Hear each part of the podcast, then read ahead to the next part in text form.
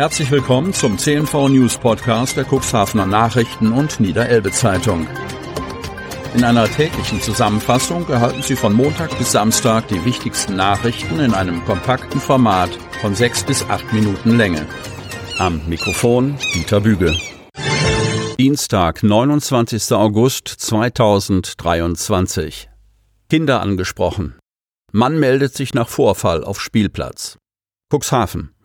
Im Falle des Mannes, der auf einem Spielplatz in Cuxhaven Kinder angesprochen haben soll, wie an dieser Stelle berichtet, gibt die Polizei Entwarnung. Der Beschuldigte soll sich selbst auf der Wache gemeldet haben. Ende der vergangenen Woche hatte die Polizei eine Warnung veröffentlicht. Ein Unbekannter sollte drei elfjährige Jungen im Bereich eines Spielplatzes an der Bramstraße nach deren Unterwäsche gefragt und seine eigene Unterhose für einen Moment gezeigt haben. Als die Kinder nach Hause fuhren, sollen sie von dem Mann kurzzeitig verfolgt worden sein. Daraufhin meldeten sich die Eltern der Jungen bei der Polizei. Nachdem die Polizei den Fall publik gemacht hatte, hätten sich am Wochenende, ich zitiere, mehr als ein Dutzend weitere Eltern mit ihren Kindern, Zitat Ende, gemeldet, heißt es in einer Pressemitteilung.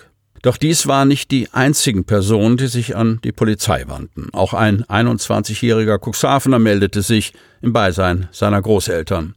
Er hatte sich nach Angaben eines Sprechers, ich zitiere, über die Berichterstattung wiedererkannt. Zitat Ende. Der junge Mann sei körperlich und geistig stark beeinträchtigt. Er habe zugegeben, zur entsprechenden Zeit in der Bramstraße gewesen zu sein und Kinder angesprochen zu haben. Die Großeltern, die als Betreuer eingesetzt sind, versicherten, das Verhalten ihres Enkels aufzuarbeiten, dafür Sorge zu tragen, dass ein solches Verhalten nicht mehr vorkommt und sich entsprechende professionelle Hilfe zu suchen, teilt der Sprecher mit. Die Polizei bewertete den Vorfall. Nach derzeitigem Ermittlungsstand soll es zu keinen strafbaren Handlungen gekommen sein. Es bestand keine Gefahr für die Kinder oder weitere Personen, betont der Polizeisprecher. Gleichzeitig lobt die Polizei ausdrücklich das Verhalten der Kinder, sich sofort zu ihren Eltern oder Erziehungsberechtigten zu begeben und sich dann bei der Polizei zu melden. Bürger verbreiten im Internet Verdächtigungen über einen Mann. Kreis Cuxhaven. Kürzlich häuften sich in den sozialen Netzwerken Beiträge, in denen vor einem Mann gewarnt wurde, der in der Stadt und im Landkreis Cuxhaven verschiedene Straftaten begangen haben soll. Betroffene schildern ihre Erlebnisse. Nehmt euch in Acht vor ihm. Er gibt sich als Postbote aus, um in Wohnungen einzubrechen. Weiter unten steht, Achtung, Einbrecher in Cuxhaven, gibt sich als Stromzähler oder Postbote aus, der wird gesucht und gejagt, gebt euren Geliebten bitte Bescheid. Abgebildet ist ein Mann, der in einem Treppenhaus fotografiert wurde. Auf einem anderen Instagram-Konto gibt es ein weiteres Bild des Mannes sowie ein Foto seines Autos mit Hamburger Kennzeichen. Daneben die Information, der Mann würde sich Ben nennen. In einer Facebook-Gruppe, die sich mit dem Thema Cuxhaven beschäftigt, wurden die Bilder ebenfalls veröffentlicht. Ein Nutzer schreibt dazu, Augen auf, war schon in Otterndorf und Kadenberge tätig. Damit nicht genug.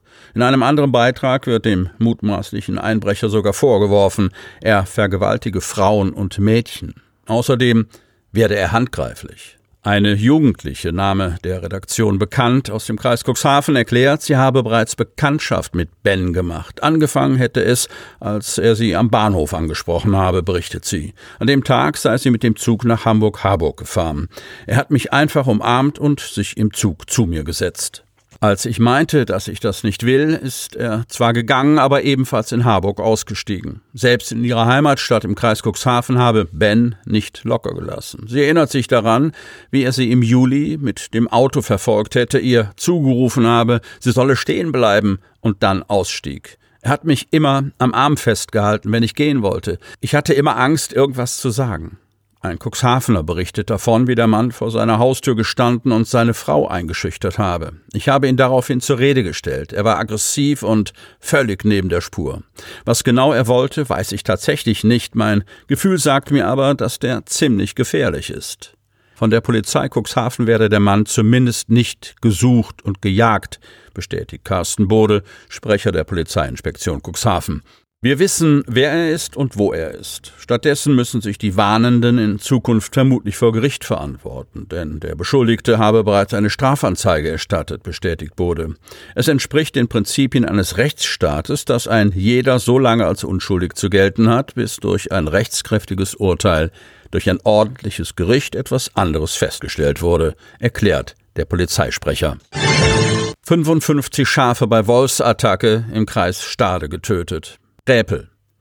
Dieses Ausmaß hat eine neue Qualität. In Gräpel kann ein angeblich wolfsicherer Zaun die Tiere nicht schützen. Uns bot sich ein Bild des Schreckens, berichtet ein Jäger. Es sollen mehrere Wölfe gewesen sein. Das sind die Reaktionen. Der vom Land Niedersachsen mit 28.000 Euro geförderte, teure, wolfsabweisende Zaun war erst am Freitag von dem Schafhalter aufgestellt worden. 112 Schafe sollten hinter dem Zaun vor dem Wolf geschützt werden. Die Schafe waren nachmittags auf die Weide getrieben worden. Am Sonnabend entdeckte ein Jäger frühmorgens die erste Wolfsfährte in seinem Revier und informierte weitere Jäger. Dann kam der Anruf wegen getöteter Schafe.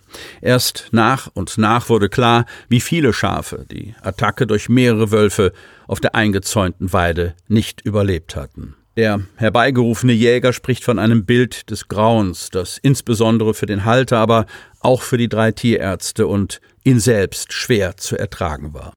18 Tiere seien sofort tot gewesen, berichtete Estorfer, der aufgrund möglicher Anfeindungen durch Tierschützer, die gegen gezielte Wolfsabschüsse sind, anonym bleiben will. Weitere 37 Tiere mussten noch vor Ort von den Tierärzten von ihrem Leid befreit werden. Ein dritter Mediziner musste letztendlich hinzugezogen werden.